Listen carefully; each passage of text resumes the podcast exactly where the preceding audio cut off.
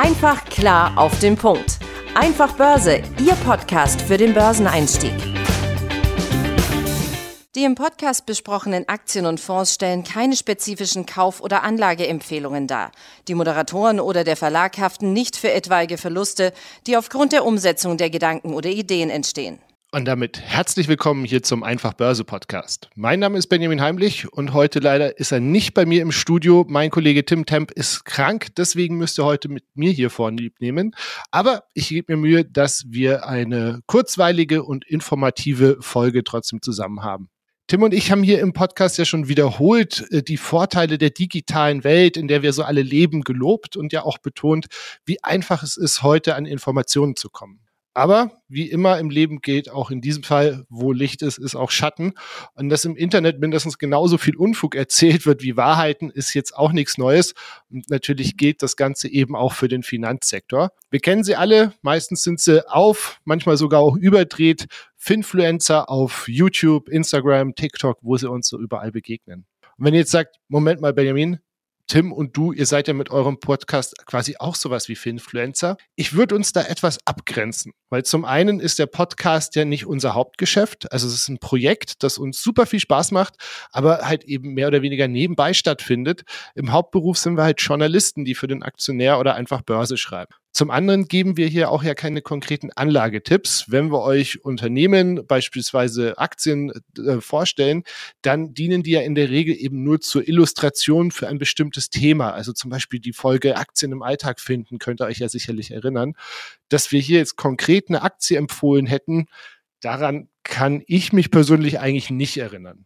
Aber das jetzt nur mal so am Rande dazu, wo Tim und ich uns selber verorten. Ich möchte hier heute auch gar nicht meine Meinung zu Finfluencern und deren Qualität treten, sondern ich habe euch eine Studie des Swiss Finance Instituts mitgebracht und die hat sich tatsächlich diesem Thema intensiv gewidmet. Durchgeführt wurde die Studie von vier Wissenschaftlern der Universität California in Berkeley, der Rice University in Houston und eben dem Swiss Finance Institute der Universität Lausanne. Also es ist keine Wald- und Wiesenstudie, die sich irgendjemand ausgedacht hat, sondern tatsächlich von Wissenschaftlern durchgeführt. Untersucht wurde dabei, wurden dabei eben rund 29.000 Finfluencer und eben die Qualität der Tipps beziehungsweise ihrer Investmentempfehlungen. Und unterteilt wurden diese selbsternannten Experten von den Wissenschaftlern in drei Kategorien. Zum einen skilled, unskilled und anti-skilled. Und das fand ich schon sehr interessant, dass man eben neben qualifiziert und unqualifiziert auch noch die Kategorie antiqualifiziert eingeführt hat, weil es zeigt, dass sich eben zumindest nach wissenschaftlichen Maßstäben eine signifikante Anzahl an Leuten im Internet Investment-Tipps geben, deren Fähigkeiten negativ zu bewerten sind. Und wie groß die Gruppe ist, das hat mich dann wirklich umgehauen. Also von diesen 29.000 untersuchten Finfluencern haben die Wissenschaftler 56 Prozent als antiqualifiziert eingestuft. Immerhin, auf die Gruppe der qualifizierten Finfluencer entfällt guten Drittel, nämlich 28 Prozent, und womit dann für die unqualifizierten noch 16 Prozent übrig bleiben. Und natürlich, das habe ich ja auch schon angemerkt, hat die Studie auch untersucht, welche Performance sich aus den Kaufempfehlungen ergibt. Und während die Qualifizierten im Schnitt ein Plus von 2,6 Prozent im Monat gemacht haben, vernichten die Unqualifizierten und Antiqualifizierten durchschnittlich jeden Monat 2,3 Prozent Kapital. Jetzt werdet ihr sagen, alles schön und gut, Benjamin, aber das regelt doch der Markt, weil sobald Menschen irgendwo Geld verlieren, hören sie auf, den Tippgebern zu folgen.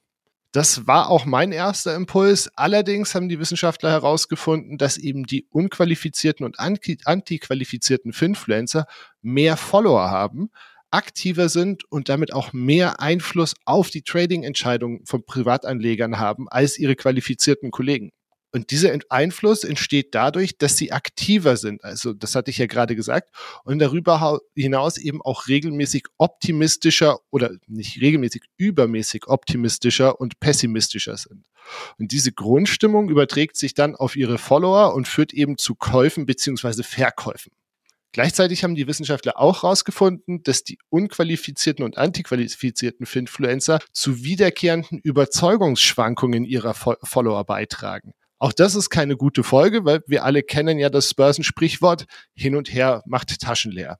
Einen sehr interessanten Side-Fact der Studie fand ich, dass wenn man eine Contrarian-Strategie auf diese Tipps dieser qualifizierten, äh, der unqualifizierten und antiqualifizierten, ich sag's mal, in Experten in Anführungszeichen ansetzt, also immer das Gegenteil von ihren Empfehlungen handelt, dann hat man im Durchschnitt eine Performance von 1,2 Prozent im Monat erreicht.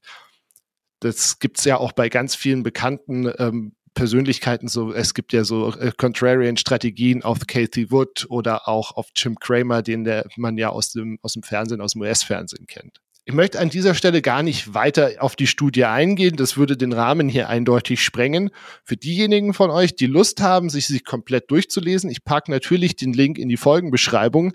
Ähm, kleiner Hinweis vorab, die ganze Kiste ist auf Englisch. Also ähm, wenn ihr das Englische nicht ganz so mächtig seid, wird es ein bisschen schwierig. Ansonsten viel Spaß damit. Zusammenfassend lässt sich sagen, dass auf Social Media der Studie zufolge halt mehr Finfluencer unterwegs sind, die euch Geld kosten, als solche, die wirklich wertvolle Tipps geben.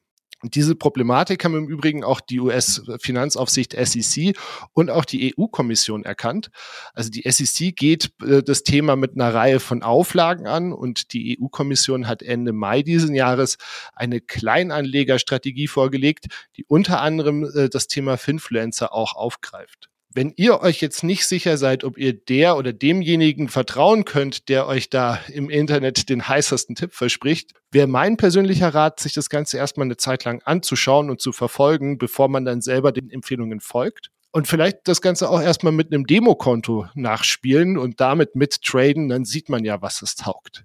Leider ist der Studie zufolge eben die schiere Anzahl an Followern kein Qualitätsmerkmal, was eben doch ein bisschen kontraintuitiv ist, weil in fast allen anderen Bereichen unseres Lebens verhält sich ja genau andersrum. Also dort, wo viel los ist, nehmen wir beispielsweise ein Restaurant, dort ist es ja meistens gut. Leider eben bei den Finfluencern äh, nicht so. So viel für heute von mir. Ich hoffe, ihr konntet in dieser kurzen Folge auch was mitnehmen. Ich sage vielen lieben Dank fürs Zuhören und wenn ihr Wünsche, Anregungen, Kritik oder sonst was zum Podcast habt, schreibt uns gerne eine Mail. Die Adresse ist podcast.einfachbörse.com, Börse wie immer mit OE. Und ich freue mich, wenn wir uns nächste Woche wieder hören, dann auch wieder mit Tim. Weiter Kompetenz hier an meiner Seite. Bis dahin. Einfach klar auf den Punkt. Einfach Börse, Ihr Podcast für den Börseneinstieg.